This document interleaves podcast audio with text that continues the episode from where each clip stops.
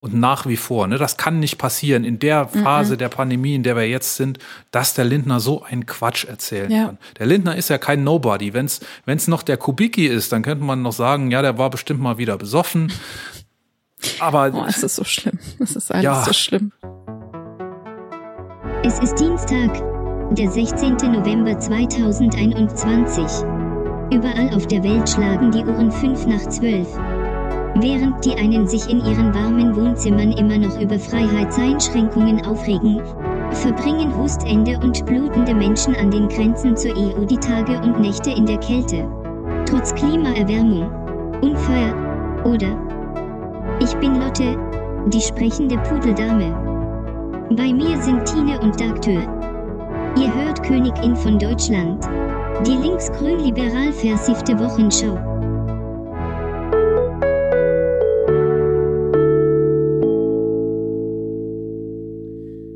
Sie redet gerne Klartext, denn sie mag es voll in die Fresse, auch wenn sie das niemals sagen würde. Ich bin trotzdem froh, dass ich in ihrem Team boxe. Hi Tine. Er kann komplexe Dinge erklären, während andere ein Brötchen essen. Und wenn er wieder beginnt, dreistellige Zahlen in Social Media auszuschreiben, dann wird's kritisch. Und wenn's kritisch wird, dann ist es gut, mit ihm zu reden. Hi Doktor. Hi Tine. Lass Klartext reden heute. Lass Klartext reden, und zwar über das, was uns die vergangene Woche bewegt hat, nämlich der letzte Diktator Europas, Abgründe der Menschlichkeit an EU-Grenzen, aber auch über Menschen, die sich mit Respekt und Akzeptanz begegnen für die Zukunft Europas, über liberale Politiker, über die Wirksamkeit von Corona-Maßnahmen, über furzende Kühe und windige Erfinder über die etwas andere, aber trotzdem verdiente Kürung der Königin von Deutschland der Woche und über weirde Wahrsagemethoden. Weirde Wahrsagemethoden. Weirde Wahrsagemethoden. aber zuerst das Königin-Trendbarometer. Wir kommentieren die obersten drei Trends bei Twitter, die die Tine für mich rausgesucht hat. Hm, Moment. die die Tine für mich rausgesucht hat. Die die Tine für dich rausgesucht hat. Trend Nummer eins, alles in den Arm. Alles in den Bei Arsch. 88.300 Tweets mittlerweile. Sehr geil. Haben wir beide auch, glaube ich, schon mitgemacht, ne? Ja, haben wir beide mitgemacht. Wir beide und auch äh, Persönlichkeiten des öffentlichen Lebens, die man kennt, also Promis, ja, auch A-Promis, genau. jede Menge A-Promis sogar twittern unter dem Hashtag alles in den Arm. Geht, geht er so? Alles in den Arm, glaube ich. Arm, ja. genau. Äh, twittern, dass sie geimpft sind und warum sie es sind. Wer mhm. sie sind, dass sie geimpft sind und warum sie geimpft sind, um andere Leute zu motivieren, mitzumachen. Und das finde ich gut und deshalb habe ich da auch mitgemacht. Genau. Das ist ziemlich viral gegangen, ja. Äh, Trend Nummer zwei, der eben auch in diesem Tweet drin vorkommt, ist Wissenschaft und Solidarität, nämlich, dass die Leute, die diese Tweets abgesetzt haben, die diesen Tweet alles in den Arm abgesetzt haben, eben auch Wissenschaft und Solidarität mit eingebaut haben in den Tweet, nämlich, dass man der Wissenschaft vertraut und dass Solidarität gefragt ist, um jetzt der ähm, Corona oder Covid-19 endlich die Stirn zu bieten und deswegen ist Wissenschaft und Solidarität auf Platz Nummer zwei in den Trends. Ja, es ist fünf nach zwölf. Darüber werden wir heute noch zu reden haben. Mhm. Das tun wir auch, glaube ich, sehr ausführlich. Und wir haben jetzt keine Zeit mehr zu überlegen, was wir noch machen könnten, was wir noch versuchen könnten. Ähm, die Intensivstationen sind voll.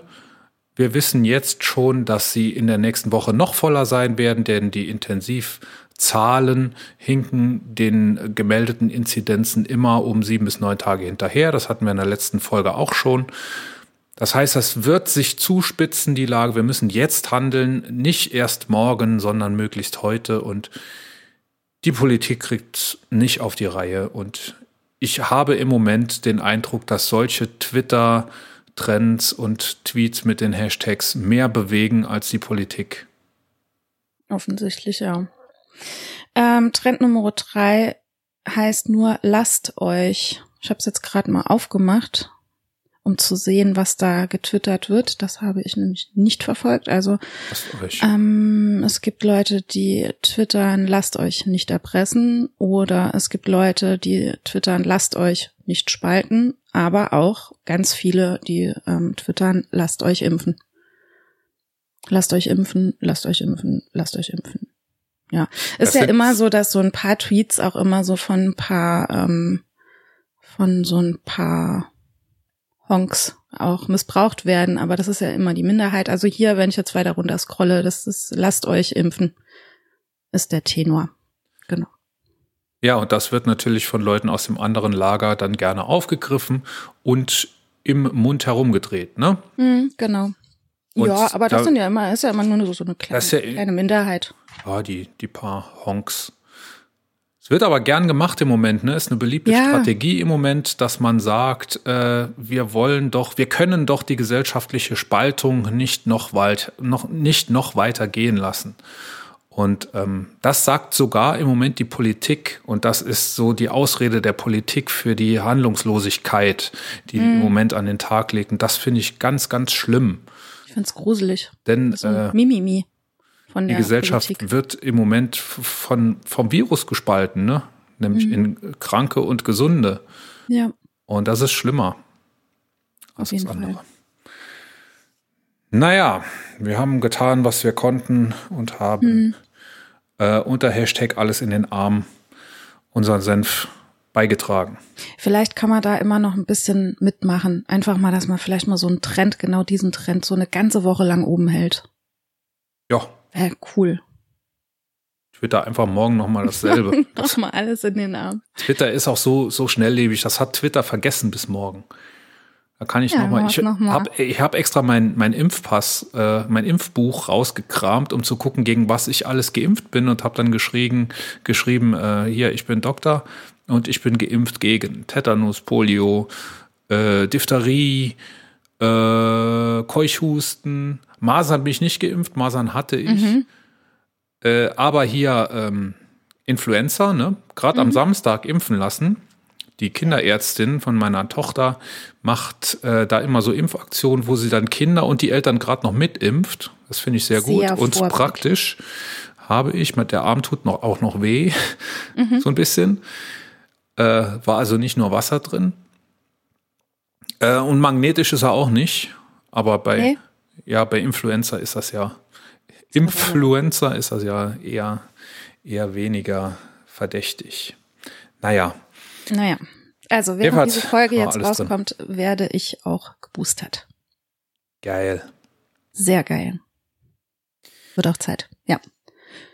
Lass uns zum Feedback gehen. Jawohl, und äh, eine kleine Richtigstellung noch. Ich habe in der letzten Folge ziemlich viel Quatsch geredet, mhm. äh, der vielleicht nicht ganz richtig war. Ich habe gesagt, dass 2G nicht dazu führen wird, dass sich die Leute jetzt in Scharen impfen lassen. Das war offensichtlich falsch, denn am Tag, als wir rauskamen, am Dienstag, äh, gingen ich glaube sogar schon am Montagabend äh, nach der Aufzeichnung gingen die Bilder durch die Presse, äh, wie in Österreich nach Einführung der 2G, der strikten 2G-Regelung, äh, die Schlangen an den Impfzentren sich bildeten.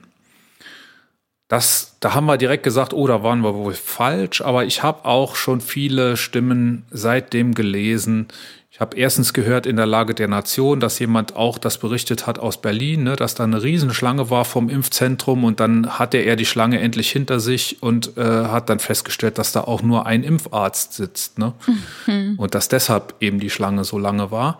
Mhm. Und ja, dann ist es eben die, die Frage, ob das jetzt diejenigen sind, die paar Prozent, die eben bislang nur zu faul waren oder äh, die keine Gelegenheit hatten, sich impfen zu lassen, oder ob da wirklich welche dabei sind, die äh, man sonst nicht erreicht hätte. Das ist die große Frage und das werden wir uns weiter anschauen müssen.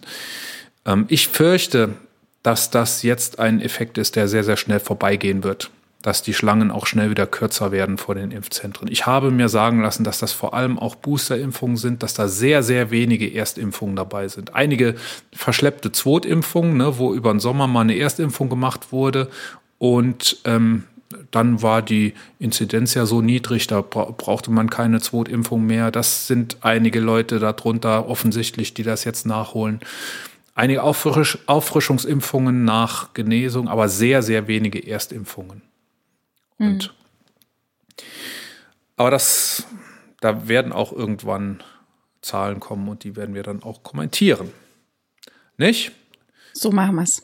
Du hast aber ein sehr, sehr, sehr, sehr, sehr lustiges Feedback gekriegt. Ich habe ein sehr, sehr lustiges Feedback bekommen, relativ direkt nachdem die Folge rauskam. Und zwar haben wir ja in der letzten Folge ähm, über die COP26, über den Weltklimagipfel gesprochen und hatten da als Unterpunkt die Methanreduktion.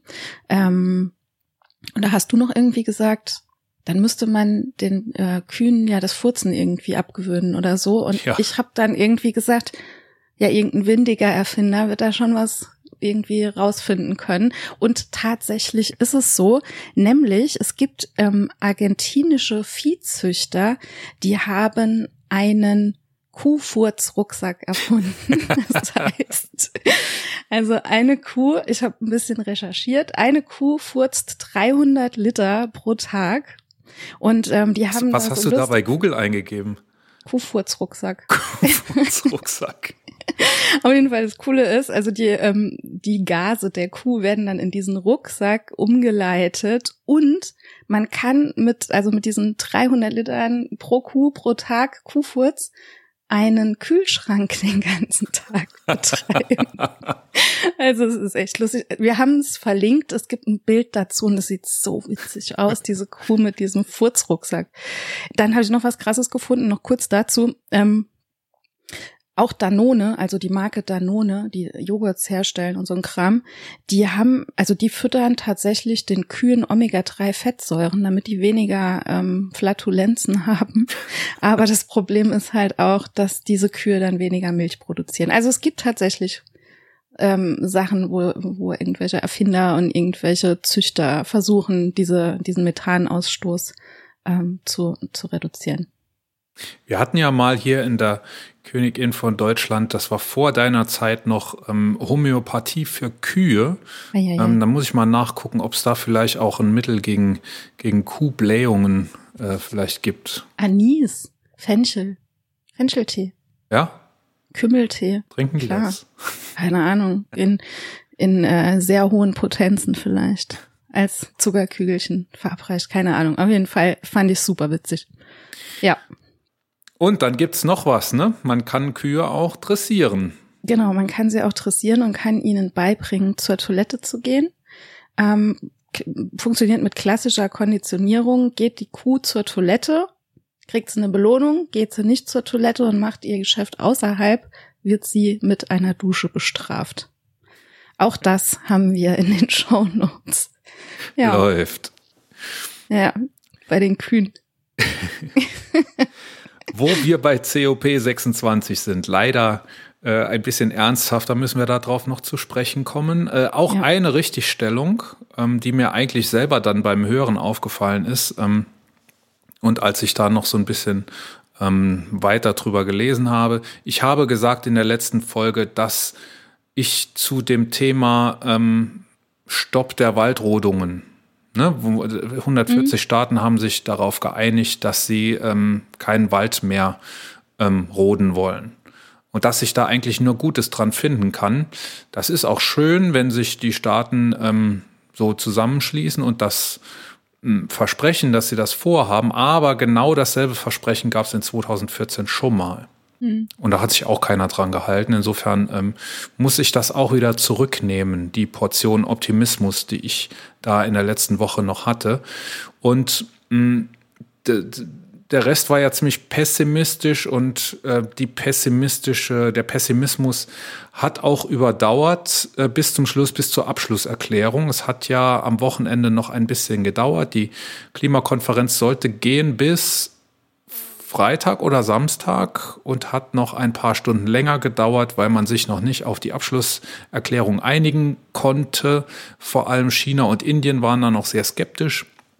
Und Das bisschen, was man verabschiedet hat in der Abschlusserklärung, wurde dann in letzter Minute noch verwässert von China und vor allem von Indien. Man äh, äh, spricht in der Abschlusserklärung jetzt nicht mehr von einem Kohleausstieg, sondern nur noch von einer Kohlereduktion. Also man will das langsam zurückfahren, so dass sogar ähm, der britische Präsident der COP26, Alok Sharma, ähm, mit den Tränen zu kämpfen hatte, als er die Verkündigung der Abschlusserklärung präsentiert hat auf dem Podium. Er hat um Verzeihung gebeten für die Art, wie das gelaufen ist und äh, hat gesagt, dass es ihm sehr leid tut und dass man ähm, die Erklärung, die Abschlusserklärung da noch so verwässert hat. Und ich kann ihm nur recht geben. Also was da drin steht, ist tatsächlich noch weniger als das, was wir in der letzten Woche quasi als Zwischenergebnis besprochen haben, weil es ist nichts mehr dazugekommen und das, was wir besprochen haben, vor allem zum Kohleausstieg, wurde noch verwässert durch mhm. die besprochene Änderung in letzter Minute. Und das ist traurig. Das ist sogar furchtbar. Ähm, man hat natürlich direkt ausgerechnet, was das bringt. Äh, 1,5 Grad wollten wir. Zum 1,5 Grad Ziel bekennen sich die Staaten auch in der Abschlusserklärung, aber man hat ausgerechnet die Zusagen, selbst wenn sie alle gehalten werden, was äh, auch immer noch fraglich ist, ne, siehe Waldthema und äh, das Versprechen gab es schon mal in 2014. Selbst wenn alle äh, Versprechen gehalten werden, dann landen wir bei 2,4 Grad plus und nicht bei 1,5 Grad. Und das hm. geht nicht. Und deshalb war diese Klimakonferenz kein Erfolg. Leider, leider, leider. Leider, leider. Es ist fünf nach zwölf. Fünf nach zwölf beim Thema Corona, fünf nach zwölf beim Thema Klima und jetzt kommen wir zum Hauptthema unserer Sendung, das wir uns vorgenommen haben, nämlich die Migration in äh, zwischen Polen und Belarus mhm. haben wir es mit einer Situation zu tun, die furchtbar ist, bei der es, glaube ich, noch später ist als fünf nach zwölf und ähm, die wir uns heute mal ein bisschen angucken wollen. Wir tun das nicht alleine, wir tun das zusammen mit einem Gast, der Kim Raber, äh, mit der wir das zusammen besprechen wollen. Hi Kim. Hi, äh, wie soll ich sagen, Michael, Dr. Bauer oder? ich höre auf alles. Ich höre auf alles. alles. genau. Danke, danke, dass ich bei euch sein darf. Also es hat mich echt gefreut. Dass, danke, dass äh, du da bist. Wir freuen uns total, dass du dabei bist.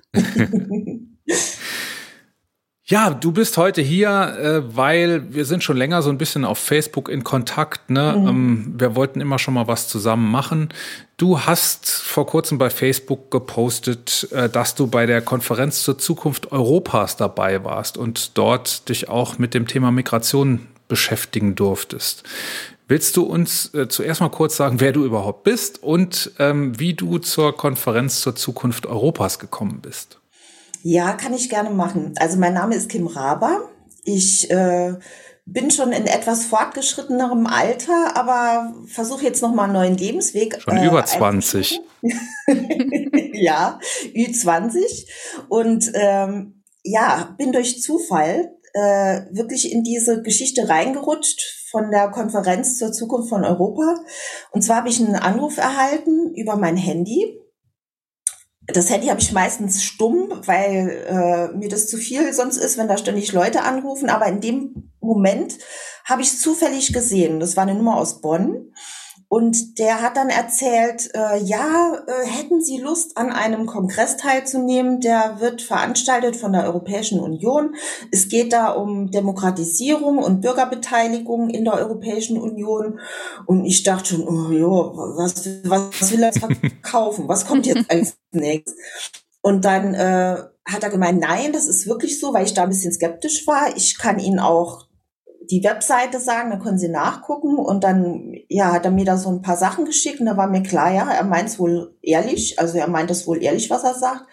Und dann habe ich mir überlegt, ich will da auf jeden Fall dabei sein. Also so eine Möglichkeit, sowas zu erleben, werde ich wahrscheinlich in diesem Leben nicht mehr haben und habe dann spontan ja gesagt.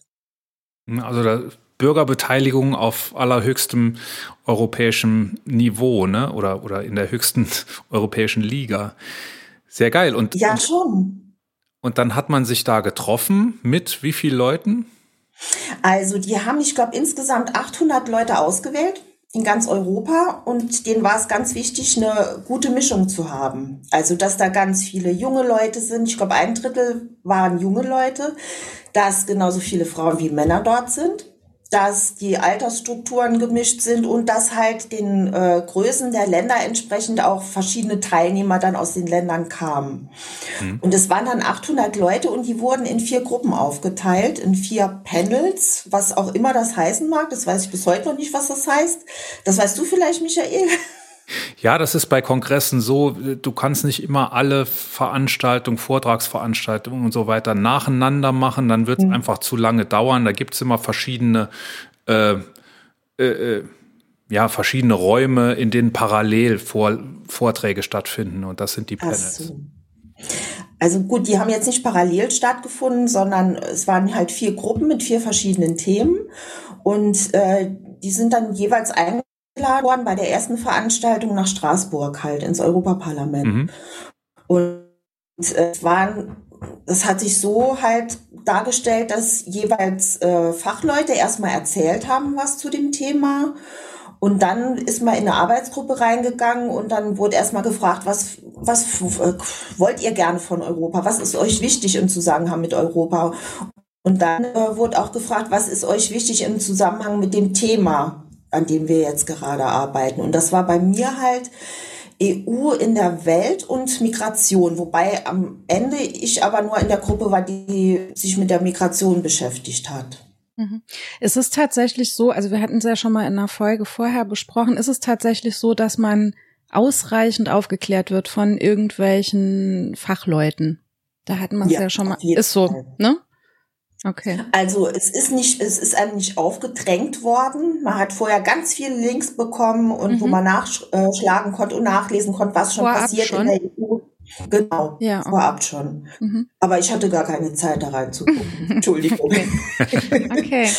Ja, und dann ist halt, äh, während der Veranstaltung waren halt Fachleute, die mhm. auch gemischt waren. Also es waren immer zwei, zwei Frauen, die aus dem Europaparlament kamen und sich mit diesem Thema beschäftigt haben, die halt so ein bisschen ihre Sichtweise geschildert haben. Und dann ist man halt in die Arbeitsgruppen reingegangen. Okay. Und ähm, wie diskutiert man in so großen Gruppen? Wenn du sagst vier Panels, dann hatte jedes Panel 200 Leute. Da kommt doch nicht mhm. jeder dauernd zu Wort. Oder es ist ein riesengroßes Chaos. nee, so war es nicht. Ähm, die haben da sehr strikte Regeln gehabt, also keine strengen Regeln, aber klar, wenn die, so die normalen Kommunikationsregeln halt, wenn jemand was sagen will, bitte melden. Und ähm, ja, im, im Plenum, wo wir dann waren zwischendurch, Plenum heißt, wir waren dann alle zusammen, da ist wenig diskutiert worden. Also da sind dann halt einfach nur Informationen halt, haben stattgefunden und man konnte Fragen stellen. Aber klar, man musste dann halt sich melden aufstehen und halt was sagen und wo man sich halt auch dran gewöhnen musste halt, weil das ist ja immer in die jeweiligen Landessprachen übersetzt worden. Man musste immer ins Mikrofon reinsprechen, weil sonst haben die Übersetzer das nicht gehört. ja, natürlich. Hm. Und das war, fand ich, ein unheimlicher organisatorischer Aufwand, wo ich gedacht habe, wie machen die das? Die haben dann ins ins Lettische übersetzt und äh, dann noch mal ins Tschechische und Wahnsinn. Das passiert ja ähm, bei jeder EU-Debatte. Das wird ja alles immer auch in die Landessprachen übersetzt. Ne? Wahrscheinlich waren das einfach die normalen Bediensteten des Europaparlaments, die da, die da ähm, einfach ihr, ihren, ihren Job gemacht haben. Ne? Das stimmt, das denke ich schon, aber äh, die sind normalerweise im Europaparlament, da hat man auch gesehen, da war in der zweiten Etage so eine Reihe mit Glas, wo dann jeder Dolmetscher seinen Platz hatte, aber bei uns waren die zu Hause. Also das hat digital funktioniert. Ach, das ist ja auch schön. Das wusste ich gar nicht, dass das geht mittlerweile. Es ging wohl. Sehr gut. Ja. Sehr cool. So, und du warst in der Arbeitsgruppe Migration. Was wurde da besprochen? Also, wir treffen uns ja ein paar Mal insgesamt, also dreimal. Also mhm. das erste Mal war jetzt in Straßburg, um abzugrenzen, was wollen wir überhaupt sprechen zu dem Thema. Das zweite Mal wird es dann schon ein bisschen tiefer reingehen in die Materie und das dritte Mal werden wir Forderungen formulieren. Mhm. Und jetzt beim ersten Mal ging es wirklich nur darum, dass wir erstmal geklärt haben, welche Themen sind uns wichtig unter dem Deckmantel Migration halt. Und da habe ich auch. Das? Darfst du das verraten oder musst du, hast du da so ein Verschwiegenheitsding äh, unterschreiben? Ich habe unterschrieben. Okay. also raus darfst, damit. Du darfst rausplaudern. Genau, ich habe nämlich hier, die haben uns da eine Übersicht auch. Am nächsten Tag haben die schon direkt so eine Übersicht ausgedruckt in allen Sprachen. Also die haben über Nacht gearbeitet. Ich weiß nicht, wie sie das haben. Und zwar haben wir verschiedene Blöcke, die wir da angesprochen haben. Also, das erste, nee, das hat nicht dazu geführt. Warte mal. Hier fängt's an.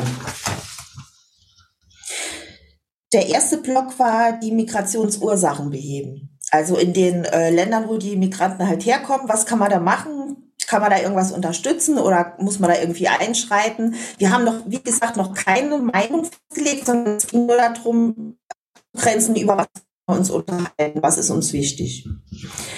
Der zweite Block das, das haben die genannt, menschliche Erwägungen. Da geht es um humanitäre Hilfe halt, um Menschenhandel und solche Sachen halt. Mhm. Dann Integration. Das war der nächste Block. Darum geht's, die Migranten zu integrieren in den Ankunftsländern, zu weiterzubilden, dass die dort arbeiten können, dass sie auch Nutzen haben für das Land, wo sie halt hinkommen. Mhm. Dann ja, großer Punkt äh, war die Verteilung der Migranten. Da existierte bisher noch kein Verteilungssystem. Ich glaube, nach dem letzten es, es existiert schon eins, aber keiner hält sich dran. Es existiert ja, ja das halt Dublin-System, ne? So eine Sache, das äh, kommt dann noch hinten dran, ähm, dass wir äh, gesagt haben, es müssten mehr Sanktionen da sein. Also die, die Länder müssten mehr Möglichkeiten haben, wenn sich jemand nicht dran hält, das Ganze zu unterbinden auch. Da war zum Beispiel neben mir hat einer aus Ungarn gesessen, hat dann so ein paar Sachen über den Orban erzählt und hat auch gesagt, es bringt alles nichts, äh, wenn die machen können, was sie wollen. Die Gelder von der EU, die kommen bei uns nicht an. Die kommen bei irgendwelchen Leuten, die sich das abgreifen an, aber nicht bei uns Bürgern. Also solange da keine Demokratie in den Ländern ist, äh, hat das wenig Sinn. Das war halt auch die, die Sache, dass dass uns wichtig war, dass dieser Gedanke Demokratie in der Euro, also in der Europäischen Union mehr durchgesetzt wird. Wie auch immer. Mhm. Also, ja.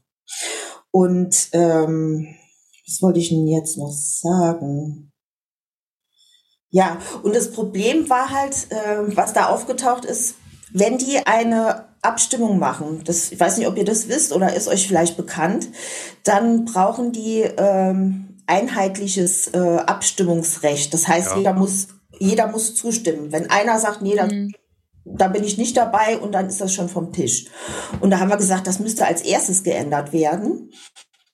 Und da haben mhm. die gesagt, ja, aber um das zu ändern, brauchen wir nochmal das Einheit. Braucht man die Einstimmigkeit. Genau, brauchen wir nochmal die Einstimmigkeit. Aber das war so ein ganz, das war so ein Punkt, wo ich das Gefühl hatte, dass sich da vieles drum dreht, um diese Einstimmigkeitsregelung halt.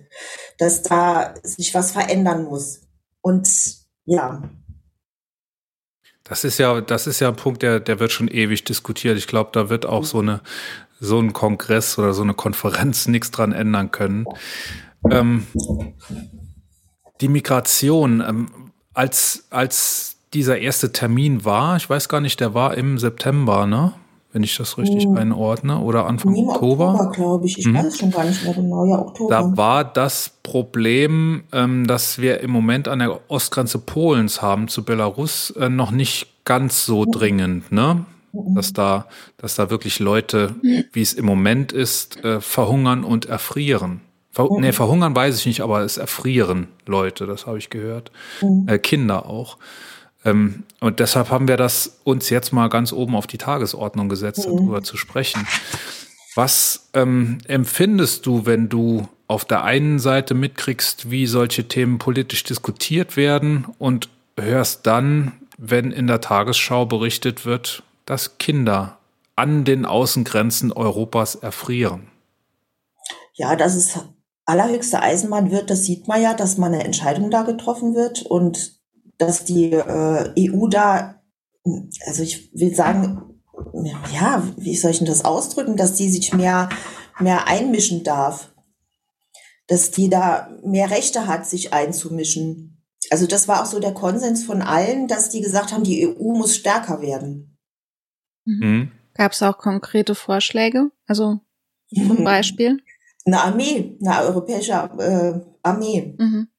war ein Vorschlag, mhm. die dann in bestimmter Weise eingesetzt wird. Aber das ist jetzt nur so ein, ja, wie gesagt, so ein Happen, der in den Diskussionen ja. entstanden ist halt. Ja, ja und die Armee äh, nimmt ja auch keine Flüchtlinge auf. Die Armee sichert die Grenzen, die macht ja das, das Gegenteil und haben wir ja auch jetzt so ein bisschen, ne? Also wir haben ja irgendwie. Ähm, ja, die polnische Armee ist im Moment. Die polnische Armee, aber ich meine auch, ähm, haben wir nicht auch irgendwie Polizeischutz darunter geschickt? Also ich weiß, ich weiß. Grenzschutz nur, durch die Bundespolizei? Meine? Frontex. Zumindest hat er, die, hat er Seehofer sowas angekündigt, ne? In solchen Europäische Grenzschutzagentur ist da. Ja, genau. genau. Ja. Und das, das, das geht mir so ein bisschen unter in der öffentlichen Berichterstattung im Moment. Das ist gegen Europarecht. Mhm. Eigentlich ja. dürfen diese Flüchtlinge an der Grenze nicht zurückgewiesen werden. Das sind illegale Pushbacks, die dort an der Tagesordnung ja, ja. sind. Und äh, dann hört man aus Deutschland, ich finde das sehr bemerkenswert, von unserem äh, noch geschäftsführenden Innenminister Horst Seehofer, dass er die EU auffordert, Polen dabei zu unterstützen, eine Mauer an der Ostgrenze zu bauen. Und das am Tag des deutschen Mauerfalls, am 9. Das ist echt schon das, unfassbar Also das ironisch. muss man sich auf der Zunge zergehen lassen. Und dass das so unter der Welle der Corona-Berichterstattung komplett untergeht mhm. in Deutschland, das finde ich wirklich erschreckend. Und da, darüber muss mehr geredet werden. Und das wollen wir ja auch hier tun. Also ich das ist illegal, was da passiert. Da braucht man eigentlich gar keine neuen Beschlüsse und gar keine neuen Gesetzgebungen auf der Europaebene. Das haben wir alles schon. Polen müsste diese Leute aufnehmen, denn das sind ja keine Weißrussen, die dort sind. Das sind ja Leute, die aus, äh, ich glaube, größtenteils Syrien kommen. Das sind ja Leute, die höchstwahrscheinlich einen Anspruch auf Asyl haben in Europa. Und die müssen aufgenommen werden. Ja, aber ich glaube, das macht sich auch dieser, oh, jetzt fällt mir der Name nicht mehr an, aus Belarus. Lukaschenko. Lukaschenko. Lukaschenko, das macht er sich zu nutzen. Der weiß genau, dass nichts passiert, äh, dass sie da nicht eingreifen. Und dann setzt er seine Bedürfnisse durch. Er setzt die Migranten ein wie Waffen, mhm. praktisch. Ja. ja. Ja, und das ist ja die, äh, der Sprech im Moment. Ne? Man spricht von hybrider Kriegsführung und so weiter. Ja. Und Lukaschenko erpresst Europa, ja, das geht aber auch nur, das habe ich gelesen in einem interessanten Zeitungskommentar. Lukaschenko erpresst Europa aber nur deshalb, weil Europa dort erpressbar ist. Genau das. Europa setzt ja die Latte sehr hoch an, was Menschenrechte, Wahrung der Menschenrechte und so weiter angeht. Aber Europa äh, versagt selber gerade phänomenal da drin, äh, sich an den eigenen Maßstäben zu messen. Und ich denke, das ist der größte Schwachpunkt von Europa, dass die Gesetze und Regelungen haben, sie aber nicht durchsetzen können. Man muss jetzt aber auch einfach mal sehen, finde ich, also das sind jetzt nicht wie damals 2015 ähm, unfassbar viele ähm, Tausende, sondern nur ein paar Tausende Menschen und die jetzt einfach mal rüberzulassen. Ne? Natürlich, wenn du das jetzt machst, machst du dich noch erpressbarer. Also, aber ähm, jetzt erstmal die Menschen aufzunehmen und die nicht irgendwie an diesen, an diesen, in diesem No Man's Land oder Nowhere Land äh, da erfrieren zu lassen. Teilweise haben, sind die, bluten die ja auch, ne? Also mh, mm, es ist, also der Lukaschenko macht mit diesen, ich sag jetzt mal ganz, ganz flapsig, äh, paar tausend Leuten da einen riesen Fass auf. Es sind nicht so, viel, ich glaube keine Ahnung, wie viele es sind, aber es sind jetzt nicht so irre viele, wie das vielleicht damals 2015 waren, ne? Mhm. Das wird ja immer, da wird ja immer so Drohgemälde aufgemacht, ne, dass wenn man das jetzt zulässt, dann kommen da noch viel mehr. Klar. Dann wird der Lukaschenko natürlich noch viel mehr da an die Grenze bringen und mhm. äh, durchschleusen sozusagen. Aber es ist ja nicht so, dass dann Migranten und Migrantinnen da entstehen würden, die es sonst nicht gibt. Die gibt es sonst auch. Ja. Die, sind, die werden sonst nur vorher schon aufgehalten. In der mhm. Türkei oder, oder an der Grenze zu Weißrussland. Mhm. Ne? Ähm, jetzt stehen sie plötzlich in Europa vor der Tür und jetzt ähm, sagt man, nee, die können wir ja nicht alle reinlassen, da kommen ja noch viel mehr. Mhm. Die viel mehr, die sind ja schon längst unterwegs. Und die sind auch nicht unterwegs, weil Europa das gepriesene Land ist, sondern weil da, wo die herkommen, Krieg ist. Und weil die ihre Kinder nicht über die Straße mhm. lassen können, ohne Angst zu haben, dass die Kinder erschossen werden. Ja. Äh, das muss man sich mal vor Augen führen. Diese Leute, die da sind, sind die Opfer. Mhm. Und die werden im Moment behandelt als Täter und äh, als Spielbälle zwischen zwei Militärmächten sogar. Ne? Es wird da ja auch schon gesprochen von Lang Langstrecken Langstreckenbombern, äh, die Atomwaffen transportieren können. Mhm. Ne? Das ist schon das Vokabular, mit dem wir es da zu tun haben. Auch warum mit Waffen kämpfen, wenn man auch mit Migranten kämpfen kann. Aber ist das, das ist schlimm, ne? Das ist echt schlimm. Ja. Ja. ja. Was, was würden wir da tun, wenn wir KönigInnen von Europa wären? Was würden wir tun? Ich würde sie alle reinlassen. ja, also es ist schwierig, ne? Ähm, es ist ja aber auch nichts Neues. Wir hatten das, Entschuldigung, wir hatten das 2016 schon, als die Türkei gedroht hat, ähm, äh, Migranten ähm, in die EU rein, reinzulassen. Äh, wir hatten das letztes Jahr auch schon, ne, dass irgendwie ähm, die Flüchtlinge Richtung Griechenland getrieben werden. Also es ist ja nichts Neues ich, ja, keine Ahnung, ob man, ähm, weiß ich nicht, das Asylrecht irgendwie anpassen muss. Ich habe keine Ahnung. Also bin ja Gott sei Nein, Dank man, keine Ahnung. Man verwehrt denen, den Menschen, die da im Moment sind, ja überhaupt einen Antrag auf Asyl zu stellen, weil man sie ja gar nicht reinlässt. Ja, also erstmal reinlassen und dann mal gucken. Ne? Also du kannst ja jetzt keine Menschen da an diesen Grenzen ähm, erfrieren lassen. Ich möchte jetzt nicht schon wieder irgendwie so ne, harte Worte benutzen, wie ich das sonst gerne habe, aber ja. Ich denke, das Problem ist halt, dass sie sonst nach Italien, Griechenland oder über den Mittelmeerraum gekommen sind und diese Länder, ja, die haben die erstmal dann durchgehen lassen oder haben die kommen lassen, aber Polen ist sehr feindlich eingestellt gegenüber Migranten. Ja, ja, ja. Und da treffen halt zwei, zwei Ansichten aufeinander, mhm. die einfach mal zeigen, äh, ja, was sind das überhaupt? So überhaupt die Angst zu haben, wenn ich welche reinlasse, dann werden es immer mehr. Also das ist ja, wie du eben schon gesagt hast, Michael, das ist total unlogisch. Ja.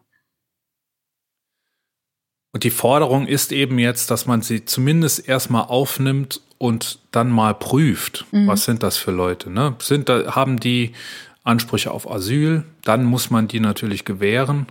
Oder haben die vielleicht gar keinen Anspruch auf Asyl? Das, das muss man sich angucken. Ne? Aber wenn die ähm, draußen vor der Grenze sitzen und erfrieren, dann kann man das nicht. Nee. Und das ist aber genau die Situation, die wir im Moment haben. Und das, das muss beendet werden. Es kann nicht sein, dass vor den Grenzen Europas, also wir hatten das vorher, dass sie im Mittelmeer ertrunken sind und jetzt erfrieren sie an der Grenze und das, die Qualität ist dieselbe und das darf nicht sein. Europa hat sich da erpressbar gemacht durch diese, durch diese Geschichten und es ist illegal, was da passiert. Aber was kann man machen? Welche Handhabe hat man, um zum Beispiel gegen die polnischen Grenzpfosten, sag ich jetzt mal, die da stehen, dass man sagt, ihr lasst die rein? Und die sagen, nee, wir haben den ja, Befehl, die nicht reinzulassen. Man muss Polen Angebote machen, ähm, die Flüchtlinge dann zu verteilen. Mhm. Polen hat im Moment Angst, allein gelassen zu werden mit dem Problem. Polen kriegt ja auch nur Angebote, wir geben euch ein bisschen Geld, dann könnt ihr eine Mauer bauen. Tja. Ähm, Polen müsste die alle reinlassen und direkt weiter verteilen. Nach ja. einem Schlüssel, den es geben müsste, ne, was du eben auch ja. schon gesagt hast. Es gilt ja im Moment das, äh, die, das Dublin-Abkommen, das ähm, äh, das Land zuständig ist, in dem die Flüchtlinge europäischen Boden betreten. Das wäre im Moment Polen für alle. Ne, das darf nicht sein. Ähm, die müssten weiter durchgeschleust werden, in andere Länder verteilt und dort könnte man gucken, dann wären das auch nur noch ganz, ganz kleine Mengen für jedes Land. Und dann müsste man eben prüfen, ob die äh, einen Anspruch haben. Parallel müsste man Lukaschenko sagen, dass das so nicht geht äh, und müsste dort mit Sanktionen ja. arbeiten. Hm. Was ja auch ähm, im Gespräch ist, ist Litauen. Litauen möchte, also das ist die andere Alternative, die die Menschen noch haben, die jetzt dort vor Ort schon sind, ähm, dass Litauen angeboten hat, einen Korridor zu schaffen für reiserückwillige Menschen. Ne? Mhm. Aber ich will auch, also ich finde das Wording so ganz schlimm, dieses Menschen als Waffen und Reiserückwillige, jetzt mal ganz im Ernst, ne? Also das wenn ist ja nicht so, als, als ob die hierher in Urlaub Eben, äh, wenn du nämlich bis dahin würden, ne? gekommen ne? bist, ich will überhaupt nicht wissen, was in den Köpfen von diesen Menschen vorgeht, die da mit ihren Kindern, mit Sack und Pack oder mit dem bisschen, was sie haben, äh, da sitzen und wir nutzen so Wörter wie Menschen als Waffen und Reiserückwillige. Das hört sich echt so an wie, äh, ich bin in Frankfurt am Flughafen gestrandet und mein Flieger nach Malle fliegt nicht mehr, ich will dann wieder zurückreisen oder so. Ne? Also ähm, ich find's unfassbar schlimm. Ja. Ja. Also ich, ich stelle mal so die Frage, weil für mich fühlt sich das an, als ob da sehr viel Angst da wäre. Auf beiden Seiten, von welcher Seite auch immer. Mhm. Und äh, Angst vor Migranten. Und ich stelle ich stell mir die Frage, wie kommt das eigentlich? Wieso? Es ist ja gerade so, dass Menschen, die nicht viel Kontakt zu Migranten haben, die haben die meiste Angst vor Migranten. Ja. Und mhm. andere, die welche kennen, die haben viel geringere Angst. Wie, wie, wieso haben die so große Angst? Was soll denn da passieren, wenn die in die Länder reinkommen? Was, was sollen die uns denn wegnehmen? Mhm. Das ist dann wieder ein ganz anderes Problem. Ne? Das ist dann mhm. Fremdenfeindlichkeit. Ja. Äh, darüber werden wir auch mit Sicherheit mal eine Folge machen. das kriegen wir heute nicht mehr alles unter. Ja, das stimmt. Ähm, ich glaube, wir sind uns einig, dass das eine Situation ist, die erstens illegal ist und zweitens schnellstmöglich beendet werden muss. Nicht nur, weil sie illegal ist, sondern auch, weil es nicht sein kann, weil es nicht europäisch ist. Ach so, dass Kinder erfrieren. Einfach, ne? ja, ja, verstößt ja auch gegen die Menschenrechte. Eben. Das kommt noch dazu, ja. Ja. ja. Ja. Kim, du hast einen YouTube-Kanal. Lass uns okay. darüber noch ganz kurz reden. wir sind ja nicht aus Spaß hier, wir wollen ja auch nicht nur mit den Leuten reden, sondern auch über die Leute reden. Ja, ja. Willst du dazu kurz was erzählen? Also ich habe da schon ewig nichts mehr gemacht. Werbeblock ist das. Zugeben, ein Werbeblock. Also ich habe schon ewig nichts mehr gemacht, aber demnächst kommt noch mal was Neues. Aber ursprünglich habe ich angefangen mit diesem Kanal, weil ich ja von Depressionen schon ein oder zweimal betroffen war und irgendwann dachte, oh, ich würde mal gern die Erfahrungen, die ich gemacht habe in dem Bereich, würde ich gern mal weitergeben. Hm. Weil ähm, ja, ich viele Sachen auch erlebt habe, viele Sachen mitgemacht habe, auch so die Standardsachen, Standardtherapie und alles und auch erfahren habe, dass es auch ganz viele Alternativen gibt die hilfreich sein können. Und das wollte ich da einfach weitergeben auf dem Kanal. Hm. Ich habe mal ein paar Videos angeguckt, sehr sehenswert. Den Kanal uh. werden wir, werden wir oder haben wir schon natürlich verlinkt, wie alles andere, äh, was verlinkenswert ist. Kim, wir danken dir. Ja, ich danke das Gespräch. Dank, liebe Kim. Wir gehen weiter im Thema. Ähm, Unsere Inge hat Tagesthemen geguckt, hat dort äh, Christian Lindner gesehen in den Tagesthemen. Liebe Inge, willst du uns dazu was sagen? Ja, hallo erstmal, Doktor. Ja, hi Inge. Hi. Was äh, verschafft mir die zweifelhafte Ehre? Also erstmal, ne, habe ich die Tagesthemen geguckt und da war der Lindner, hast du oh, bestimmt oh. auch gesehen. Ja, ich habe mir mal eine vernünftige Sendung angeguckt, ne? Und der Lindner war ja da. Und der hat auch gesagt, dass diese ganzen Maßnahmen nach wissenschaftlichen Untersuchungen so gar nichts bringen, also keine Wirksamkeit haben. Jetzt hat kommst du, gesagt? hat der gesagt, im öffentlich-rechtlichen ja. Medium, so jetzt brauchst du mir gar nichts mehr, ne? Jetzt, das war jetzt keine Bildzeitung, es war keine Welt, es war im öffentlich-rechtlichen Fernsehen.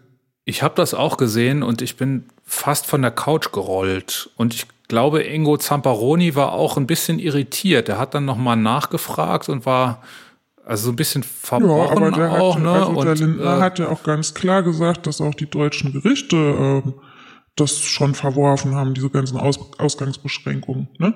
Ja, es gab auch Gerichte, die das verworfen haben. Es gab aber auch Gerichte, die es nicht verworfen haben. Das hat der Lindner nicht gesagt. Und ähm, der Lindner hat sehr, sehr interessant auf die Nachfrage Zamparonis hin, hat Lindner sehr, sehr interessant reagiert. Er hat gesagt, aber bist du eingeschlafen vielleicht? Ja, so ab und zu War auch spät. das bei mir dann so ein bisschen aus, ab und zu. Ja, oder hast dich so gefreut zuerst und ja, ich hab hast gedacht, dann die guck mal, jetzt habe ich, doch, ja, hab ich mich bestätigt gefühlt, ne? Ja, jetzt kommst du. Er hat gesagt, dass es, äh, dass sie, dass es ja Untersuchungen gäbe, die gezeigt haben, dass Achtung Ausgangssperren mhm. keinen Effekt hätten auf Achtung ungeimpfte. Mhm. Lindner hat also gesagt, es gäbe Studien, die untersucht hätten, wie der Effekt von Ausgangssperren auf Ungeimpfte ist. Und diese Studien, die würde ich wirklich mal gerne sehen, die der Lindner da gelesen hat und von denen der gesprochen hat. Und am ja, aber das ist Tag doch ein Politiker, der weiß doch Bescheid. Also das ist ja ein sehr, sehr schlauer und sehr. Ja, noch einer, sehr, noch dazu sehr, einer von der FDP. Ne? Sehr, sehr eloquenter Mann ist das. Der ja. kennt sich mit Freiheit auch aus und ja, so weiter. Genau. Ähm, Nee, nicht. Also, du, du kannst mir ja immer echt viel erzählen. Also, was soll denn, was soll ich denn jetzt noch glauben? Was soll ich denn glauben? Lese ich die Bildzeitung, ist es nicht in Ordnung? Gucke ich, ich kann mir dir, das, Inge, ja. Inge, ich kann dir ähm, Studien schicken, in denen drin steht, ganz genau, bei einer Lockdown-Maßnahme oder Kontra Kontaktbeschränkungsmaßnahme, welche Maßnahme welchen Effekt hat. Das hat man ganz genau gemessen. Und zwar in vielen, vielen Studien, da gibt es Metastudien, das sind Studien, die andere Studien zusammenfassen. Das hat man gemacht über 40 Länder also Maßnahmen in 40 Ländern miteinander verglichen, hat rausgefunden, dass die in allen Ländern ungefähr dasselbe bewirken ich und hat da diese Daten zusammengetragen. Da das ist dir ein bisschen zu kompliziert also, auch. Ja, Quellen aber, und Kram kannst du mir bringen, wenn ich danach frage, aber. Nee, weißt du, weißt du, was das Interessante ist? Sag mal. Das Interessante ist, dass da rausgekommen ist, dass der Lockdown die effektivste Waffe im Kampf gegen die Pandemie ist. Du, was sagt der Lindner dazu? Ja, der Lindner, dem haben sie das auch erklärt nach dem Interview und da hat er gesagt, ja, ihr habt ja recht, äh, ihr habt mich scheinbar falsch verstanden in den mhm. Tagesthemen. Mhm. So ähnlich hat das Lindner. Weißt du, ich hab, ach, mir ist das doch jetzt alles egal. Ich glaube, was ich glaube und ich sehe, was ich sehe und das ist so, so war ich Bullshit-Inge heiße. da hat sie sich wieder aus der Verantwortung ach, die gestohlen. Inge. Die, die gute Inge. Inge. Du lässt mich auch immer allein mit der Inge. Ja. Tina. Ja, es tut mir leid, aber du bist ja, du bist ja schlagfertig und du kannst das auch so super gut erklären. Doch. Nein, ähm, ich würde mir da ich würde mir da so ein bisschen Unterstützung wünschen. Von mir? Von, ja. Hm. Damit wir, damit wir es der Inge mal richtig besorgen könnten. so richtig in die Fresse rein. Ja. Ja. Äh, Studien haben wir verlinkt. Es gab zwei Oxford-Studien, eine zur ersten Welle, eine zur zweiten Welle von denselben Wissenschaftlern, jeweils eine Metastudie, die tatsächlich äh, Maßnahmen aus ganz unterschiedlichen Studien aus ganz, ganz vielen unterschiedlichen Ländern, auch nicht nur in Europa, sondern äh, global verteilt, zusammenträgt und die dann ganz genau mit Fehlerabweichungen auch Werte nennen kann, welche Kontaktbeschränkungen zu welchem Ergebnis führt und welchen Beitrag zur Verringerung des R-Werts hat. Und da gibt es dann Leute, die sagen, ja, für Deutschland kann man das aber nicht übertragen. In Deutschland herrschen ja die und die Voraussetzungen und da gilt das nicht. Natürlich kann man das nicht äh, eins zu eins auf Deutschland übertragen, genauso wenig wie man es eins zu eins auf Dänemark übertragen kann und auch nicht eins zu eins auf Österreich übertragen kann. Aber man sieht quasi den Proof of Principle. Man sieht, dass Kontaktbeschränkungsmaßnahmen, Lockdown-Maßnahmen, Schließung von Geschäften, äh, äh, Kontaktbeschränkungsmaßnahmen im Privaten und im Sport und so weiter, was es alles gibt, Man kann genau sagen, das hat den und den Effekt. Und das wird in einem Land ein bisschen mehr sein, in einem anderen Land ein bisschen weniger. Aber es wird nicht so sein, dass in Deutschland die, die Gesetze der Kontaktreduzierung ganz anders funktionieren. Das ist Quatsch. Das ist absoluter Quatsch. Äh, das möchte ich hier mal gesagt haben. So ist es. Und Wissenschaft ist sowas, das ist so sexy. Ich finde das so cool. Was wirklich Wissenschaft drauf hat, das ist so genial. Und ich frage mich echt, woran hängt es denn jetzt bitte noch? Ne? Also, es hängt daran, dass es hängt es einfach daran, dass niemand irgendwie jetzt wirklich die Balls hat zu sagen, wir machen das jetzt so. Ist das der einzige Grund? Wenn ja, dann finde ich das unfassbar traurig. Aber ah, wenn, dann müsste das ja der Lindner sein, unter anderem, ne? Hm. Der Lindner und der Habeck ja. und der Scholz. Oh. Äh, und wenn dann einer von denen schon, also dass es überhaupt sein kann, dass jemand im öffentlich-rechtlichen Fernsehen, wie das die Inge ja zu Recht auch ja, gesagt hat, ja, schlimm, dass schlimm, jemand schlimm, so schlimm. So ein Quatsch im öffentlich-rechtlichen Fernsehen und man merkt ja Ingo Zamperoni ja seine ne? Hilflosigkeit an. Ja. Ne? Äh, Der Gesichtsausdruck auch, ne? Äh, ja. ja, ja. Also, aber es ist ja auch nicht, ist auch nicht das einzige Beispiel, was da ähm, in dieser, gerade so in letzter Zeit auch im öffentlich-rechtlichen oder wo auch immer, ne, vermeintlichen ähm, anderen Medien ne, das sind Leute, die haben ein gewisses Standing und die sagen solche Sachen. Ich finde das super schlimm. Ganz schlimm. Das mag ja sein, aber dann muss, wenn sowas passiert, dass Ingo Zamperoni vielleicht in dem Moment nicht schlagfertig genug ist, weil er überrascht ist, ja. wie dreist der Lindner irgendwas Falsches behauptet, dann muss man dem Lindner doch vielleicht in der Tagesthemensendung einen Tag später das um die Ohren hauen. Definitiv. Dann, dann muss man dem doch die Studien vorlesen. Ja, definitiv. Das muss klargestellt werden. Natürlich. Genau. Ja. Und sich nicht irgendwie auf, drauf verlassen, dass ähm, ja. bei Twitter ein kleiner Shitstorm passiert. Ja, ja, eben. Also ist schlimm. Aber war, war doch ähnlich mit der ähm, mit der Sarah Wagenknecht bei Anne Will. War doch ähnlich. Die hat doch auch irgend so ein Bullshit von sich gegeben und wurde das wirklich klargestellt? Was die da gesagt Nö. hat? Oder hat man sich nur über bei Twitter drüber aufgeregt? Man hat sich nur bei Twitter drüber aufgeregt. Äh, klargestellt wurde da überhaupt nichts. Und das Und es ist gibt nicht, dann die einen ja. Medien, die das eine sagen, die anderen Medien, die das andere sagen. Was was du willst, welche Meinung du auch immer hast, kriegst du bestätigt irgendwo mhm. im Netz und wenn es sein muss, äh, bei Telegram. Ja. Und das und ist das große das, Problem das ist wahrscheinlich das, was die öffentlich-rechtlichen äh, sich wirklich ankreiden müssen. Mhm. Nach wie vor. Ne? Das kann nicht passieren in der Phase mhm. der Pandemie, in der wir jetzt sind, dass der Lindner so einen Quatsch erzählen ja. kann. Der Lindner ist ja kein Nobody. Wenn es noch der Kubicki ist, dann könnte man noch sagen, ja, der war bestimmt mal wieder besoffen. Aber oh, es ist so schlimm. Es ist alles ja, so schlimm. Ah, das ist gruselig. Das ist, ist echt so, gruselig. so war ich Dr. Bauer heiße. ich äh, rege Krise, mich. Ne? Ich rege mich da wirklich drüber auf und ich habe deshalb wieder, du hast das schon angedeutet in deiner, äh, in deiner tollen, äh, für mich wieder sehr schmeichelhaften mh, hm, Begrüßung am Anfang. Hast du gesagt, ich habe wieder angefangen mit meinen Facebook- und Twitter-Posts, mhm. äh, die immer anfangen mit der täglichen Inzidenz in Worten.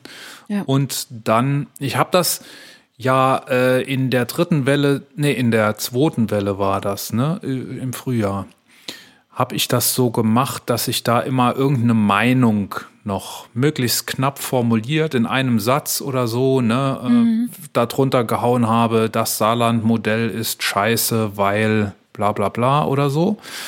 Ich mache das jetzt ein bisschen anders. Ich versuche jetzt wirklich in diesen Posts nur Informationen zu transportieren, nur aufmerksam zu machen auf Informationen, die da sind und die richtig sind. Mhm. Denn ich habe das Gefühl, dass auch viele Leute, die ich kenne, die, die eigentlich äh, aufrecht durchs Leben gehen können, die auch äh, wissen, was drei mal sieben ist und die aber trotzdem nicht mehr wissen, welche Informationen jetzt valide sind. Und da will ich einfach meinen kleinen Teil dazu beitragen, den solche Informationen zu präsentieren in einer äh, Form, die man morgens dann zum Frühstück einfach anklicken kann. Das sind alles Posts, die ein bisschen länger sind und die äh, manchmal drei, vier Links auch enthalten.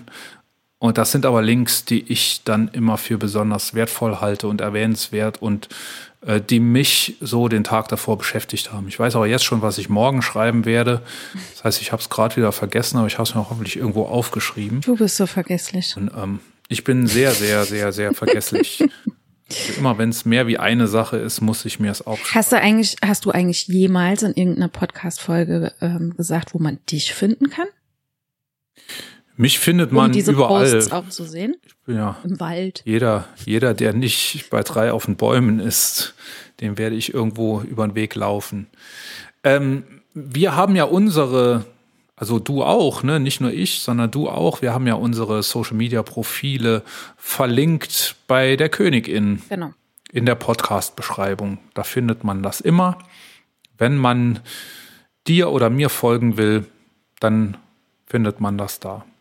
Super. Ja. Würde ich sofort machen, ne? Ja, ich auch. Ja. Fort stalken. Stalken gehen, was da sonst noch so steht. Wo wir bei Social Media sind, du hast da auch ein Video gefunden. Ja, ich habe ein Video das du gefunden. empfehlen willst. Genau, ich habe ein Video gefunden. Das ist The Vaccine Makers Project, heißt das. Ähm, beziehungsweise das sind die, die das gemacht haben. Und das Video heißt How COVID-19 mRNA Vaccines Work. Habe ich das gut gesagt, ne? Äh, und es ist so schön gemacht. Das ist ein animiertes Video, das genau zeigt, das, was wir nämlich letzte Folge, meine ich, schon erklärt haben oder vorletzte Folge, wie ein mRNA-Impfstoff ähm, funktioniert. Und das ist so schön animiert und es ist so, es hat so was Schönes, Beruhigendes auch. Kann man gucken. Wir haben den YouTube-Link in unseren Shownotes drin. Also es erklärt ganz genau, wie das funktioniert mit diesem Spike-Protein, wie diese mRNA, wie dieser Bauplan ähm, in den Körper reinkommt, was dann passiert und wie dieser Impfstoff wirkt, damit ein Coronavirus abgewehrt wird. Hm. Und es ist sehr, sehr gut erklärt. Kennst du, es war einmal das Leben? Ja, natürlich. So ein Zeichentrick. Ey, ich ne? habe das gesuchtet. Kennt, glaube ich, jeder. Ich habe das gesuchtet. ja, natürlich.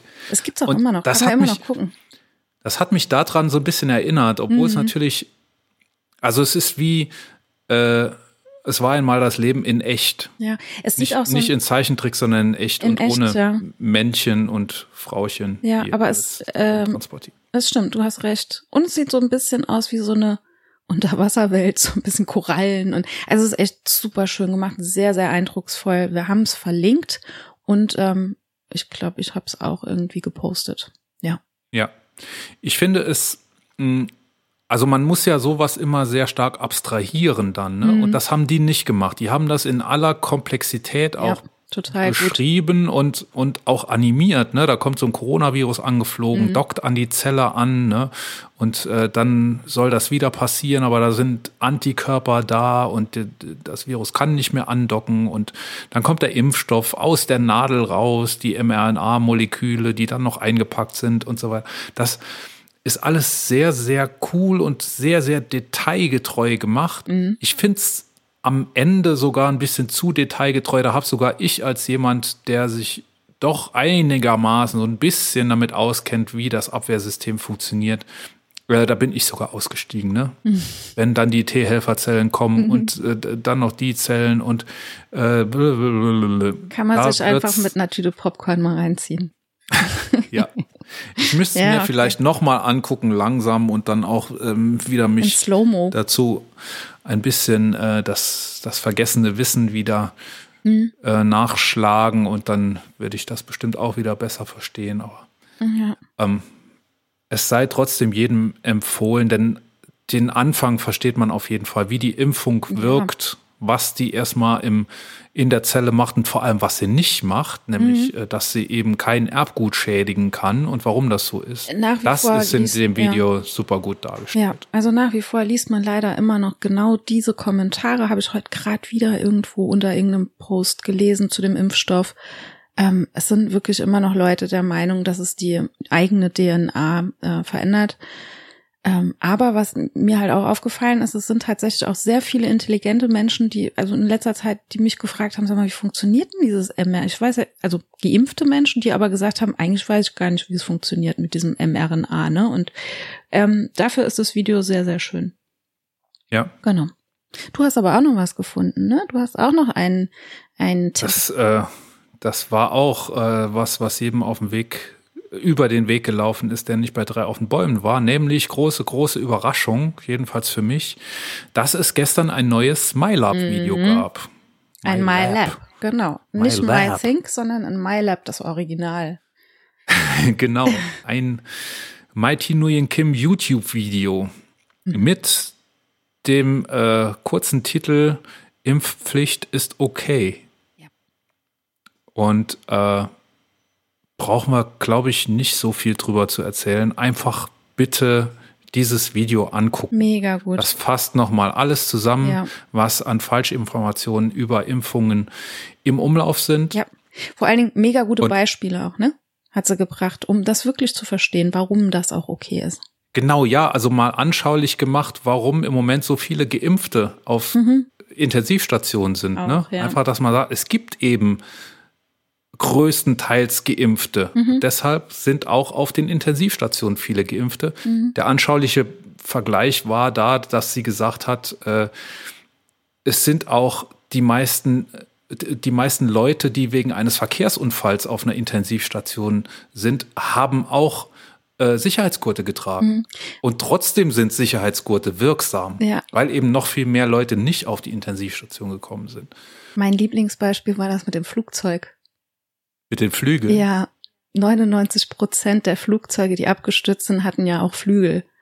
Es hatten trotzdem noch beide Flügel. Hatten trotzdem noch beide Flügel. Ja, super, super gut auf den Punkt gebracht. Auf jeden Fall ein absolut sehendes MyLab-Video. Ja. Sehenswertes.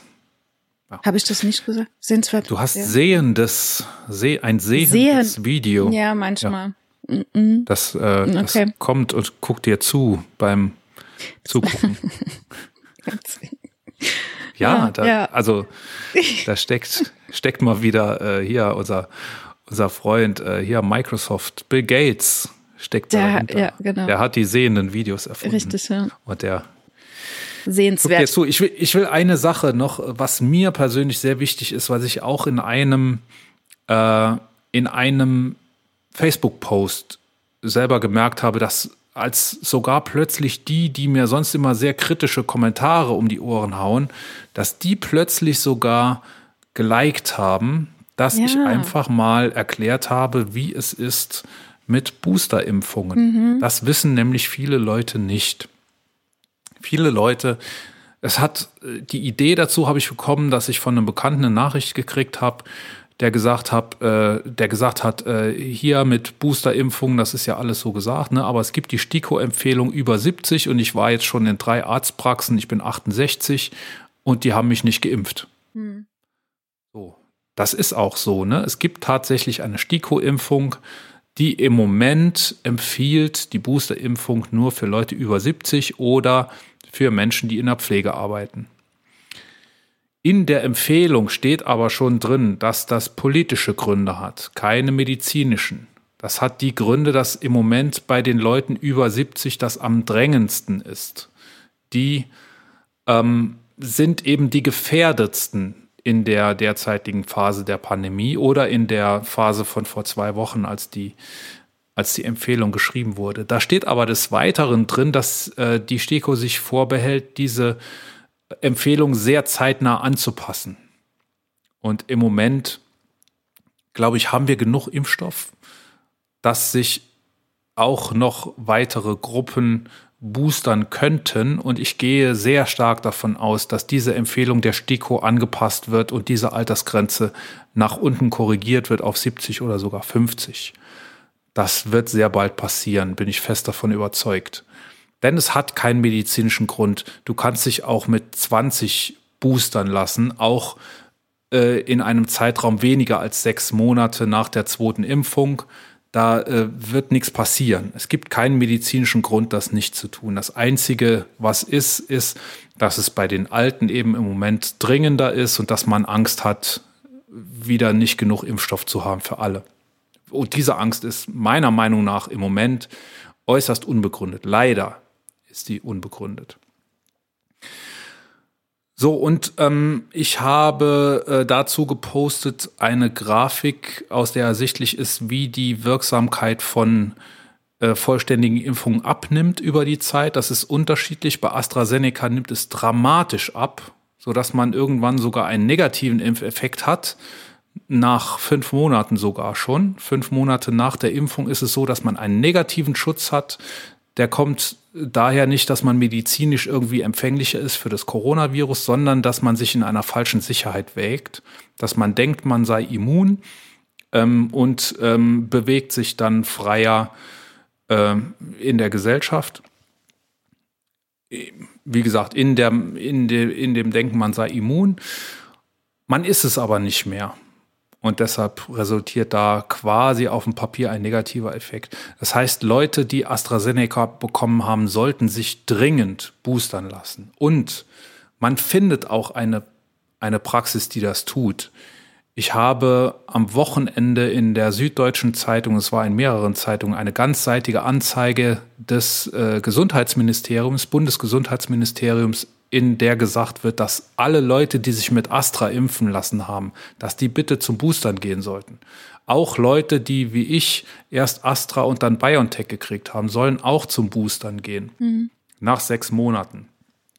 Und man wird, wenn man bei einer Arztpraxis abgewiesen wird, dann geht man zur nächsten und wenn man da auch abgewiesen wird, dann geht man zum Impfbus. Ich habe noch von niemandem gehört, dass er beim Impfbus abgewiesen wurde.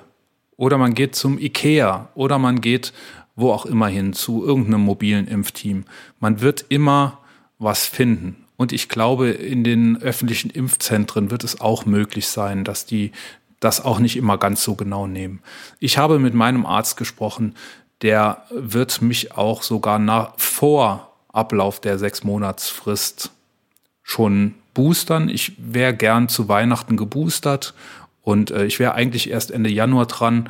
Ich, der wird mich jetzt also anderthalb Monate quasi vorziehen, dass ich zu Weihnachten einen, einen ausgebildeten Boosterschutz sozusagen habe. Und wie gesagt, es gibt medizinisch nichts, was dagegen spricht. Im Moment mich jetzt schon boostern zu lassen, das wäre wirklich unnötig, weil der Impfschutz, den ich jetzt im Moment noch habe, ist statistisch natürlich, ne, ich habe das nicht überprüfen lassen, aber statistisch gesehen reicht der im Moment noch aus. Hm. Ich wäre aber gern, wie gesagt, für Weihnachten sozusagen gerüstet. Nicht, dass ich dann hier fette Party mache, aber dann trifft man doch ja mehr Kontakte, dann trifft man die Familie, die treffe ich äh, nur an Weihnachten und Ostern und vielleicht noch einmal zwischendurch da möchte ich gerne gewappnet sein. Jetzt habe ich einen langen Monolog gehalten, aber das war mir wichtig, einfach dieses, diese Informationen zum Thema Boostern, die in der Form nicht sehr weit verbreitet sind, habe ich das Gefühl, das einfach nochmal unter das Volk zu bringen. Gut. Ich war. Gut, wunderbar. Gut. Haben wir gemacht. Sehr, sehr gut, ja. Also ich finde es auch super wichtig und deswegen bin ich auch heute dran. So gut wie, ne? So gut, geboostert. So gut wie geboostert bin ich, ja. Und wenn du dann in der nächsten Folge deine äh, schlimmsten Impfnebenwirkungen, Impffolgen hinter dir hast, falls du es überhaupt überlegst, ja. dann. Warte mal ab, was ich dann für Skills habe. Kannst du ja berichten. Ja. Genau. Schön. Wir haben ein Königspaar diese Woche. Mhm.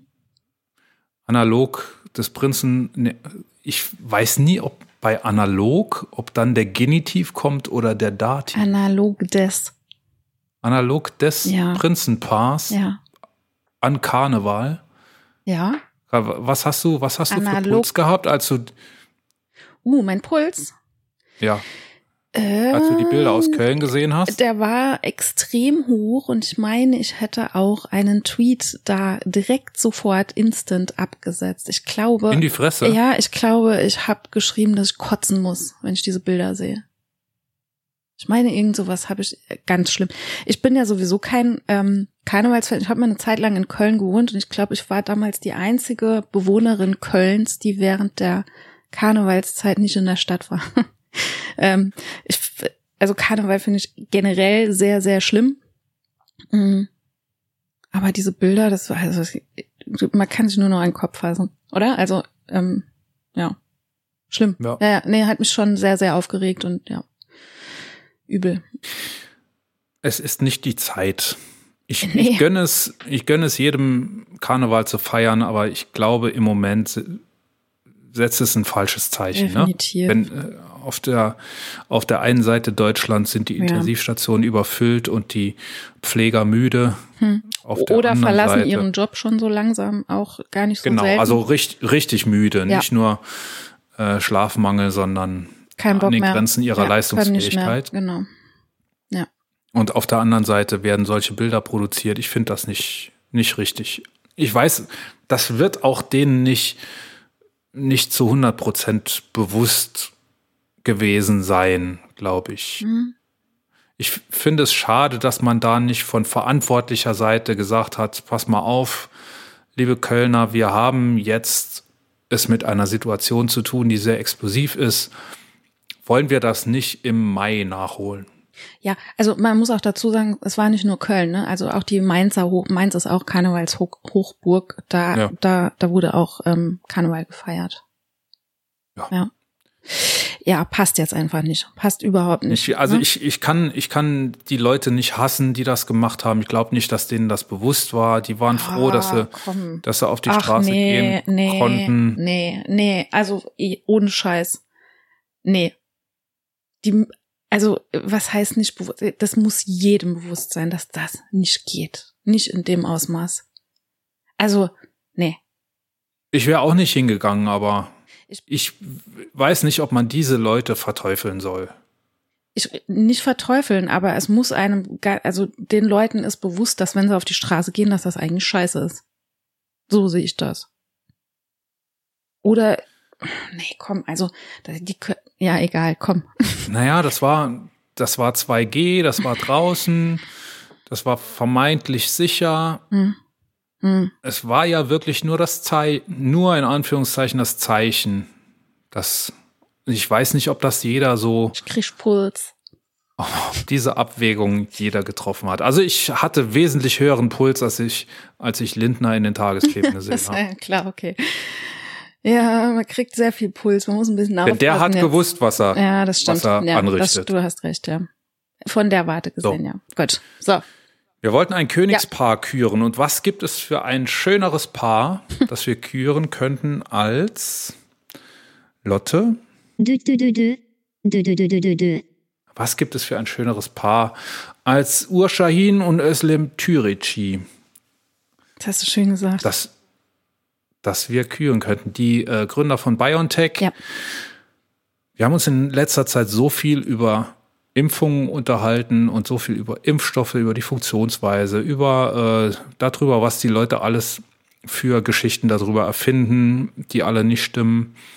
Und ähm, ich finde, das kann man nicht hoch genug betonen, was diese beiden geleistet haben für dieses Land und die Welt. Es ist jetzt sehr pathetisch, aber nee. ich finde das wirklich so. Ne? Und es gibt Leute, die, die Neider, die sagen, ja, die haben ja auch Milliarden verdient und ich finde, die haben jeden scheiß Euro auch wirklich verdient. Definitiv. Und ich würde den noch mal dasselbe obendrauf geben. Ja, definitiv. So. so. Hätten wir das auch erledigt. Klartext heute. Und es war gut, dass wir Klartext geredet haben. Ja, das war echt gut. Oder hast du vielleicht noch was? War noch was? Willst du wirklich? Ja, also es Oha. ist mir ein bisschen, also es ist wirklich abgefahren heute. Aha. Also wirklich, wirklich abgefahren. Hast du schon mal was von Rumpologie gehört? Nee. Rumpologie. ja, überall, wo Po drin ist, ist immer gut. Nee, noch nie. ja, und das Po da drin äh, bringt es auch auf den Punkt. äh, Im Englischen könnte man sagen Astrology. What? Astrology. Ach, komm. Astrologie. Äh, es geht darum, dass man, äh, dass es wirklich Leute gibt, ernsthaft, die behaupten, sie könnten anhand äh, des menschlichen Gesäßes in die Zukunft schauen. Also wie andere Leute äh, aus der Hand lesen können, können die am Gesäß Herrlich. Äh, also nicht nur gucken, da muss man auch schon noch ein bisschen tätscheln. Mhm. Und es gibt Leute, die Mutter von Sylvester Stallone hat das gemacht bis zu ihrem Tod. Sie war, äh, sie ist Ende letzten Jahres gestorben und sie war da eine große, eine angesehene Expertin da drin. Wie nennt man und die du denn? konntest dann? ihr. Nennt man die dann rum, rum, Rumpolologin? Rumpologin, Rumpolologin, weiß ich nicht. Oh sie war jedenfalls Gott. eine ganz große ihres Fachs und du konntest ihr ein Bild deines Posts schicken äh, zusammen mit, ich glaube, 200 Dollar und sie hat dir dann gesagt, was dir blüht. Krass.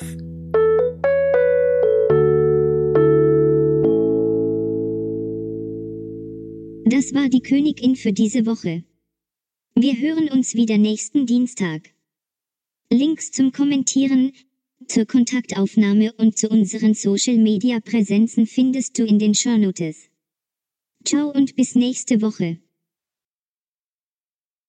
Wir sagen danke fürs Zuhören. Wenn wir euch gefallen haben, abonniert uns jetzt gleich und empfehlt uns dann sofort weiter. Und wenn wir euch ganz besonders gut gefallen haben, freuen wir uns dann noch über eine gute Bewertung auf eurer Lieblings-Podcast-Plattform, denn das hilft uns sichtbarer zu werden. Vielen lieben Dank und ciao bis nächste Woche.